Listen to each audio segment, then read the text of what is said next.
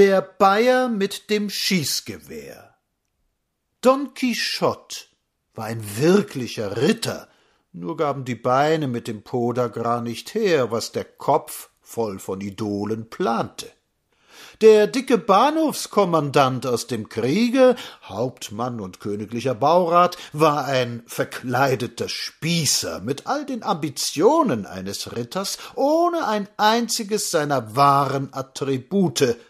Kommis mit der Hellebarde, hat Karl Kraus die Gattung genannt, die heute noch bei uns den Pegel der Memoirenflut bestimmt.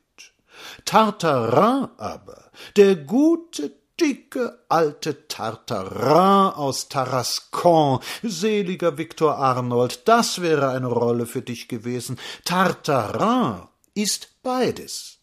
Don Quixote und Sancho Panza, stolpernder Baramarbas und Hauptmann der Reserve aller Nationen, Kind und Männchen und Südfranzose nicht zuletzt. Der Verlag Erich Reis hat das hübsche alte Büchlein von Alphonse Daudet neu herausgebracht, in einer merkwürdig schwachen Übertragung des sonst so formgewandten Klabund. Und Georges Gross hat das Buch illustriert. Man kann den Tartarin heute ironisch illustrieren. Paul Scheurich würde das reizend machen, und am lustigsten wäre wahrscheinlich, man nähme sich alte Reisebeschreibungsholzschnitte der 80er Jahre her, aber man kann das Ding auch ganz anders anfassen. Georges Gross, dessen vollständiges Övre ich wohl besitzen möchte, seziert den Helden unerbittlich. Nicht ein Faden bleibt heil. Das ist nun an sich keine Heldentat, denn der gute Tartarin ist gerade kein erschrecklicher Held, aber es ist auch gar nicht mehr Tartarin alleine, der da verhohnepiepelt wird, die Schläge fallen und treffen eine ganze Jean, die Familie der blutgierigen Spießer.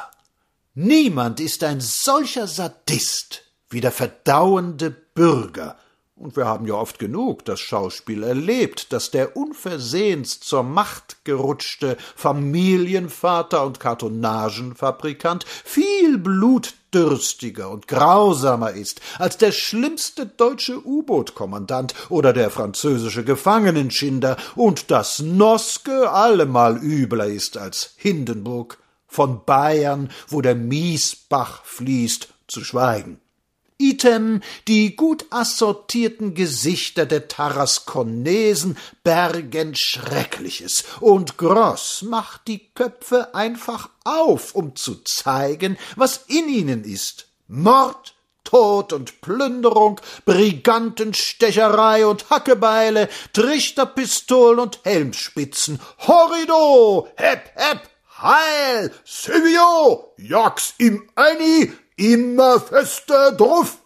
Und die Illustrationen geben genau wieder, wie dieses nerohafte Jammergestell in Afrika herumwankt, Esel schießt und Hafenmädchen auf den fetten Knien schaukelt, von einem Levantiner finsterster Observanz hineingelegt wird und dann strahlend in den teuern Heimatport zurückkehrt, bejubelt von einer begerockten Einwohnerschaft, von den extra zu diesem Zweck bereitgestellten Ehrenjungfrauen und vielen aus den Fenstern herausgehängten Bettvorlegern.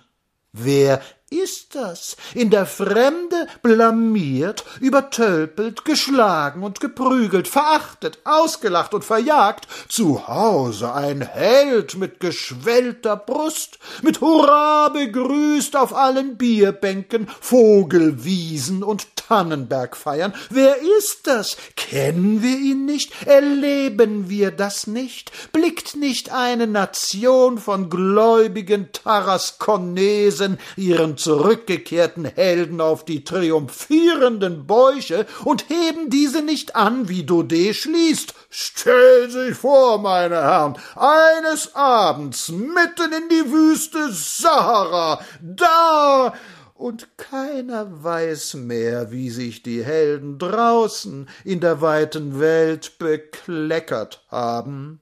Weil wir gerade von Lindström, Ludendorff, Tirpitz und Karlchen Helferich reden, kauft euch dieses kleine Buch mit den vielen hübschen Bildern. Es ist so alt und so neu.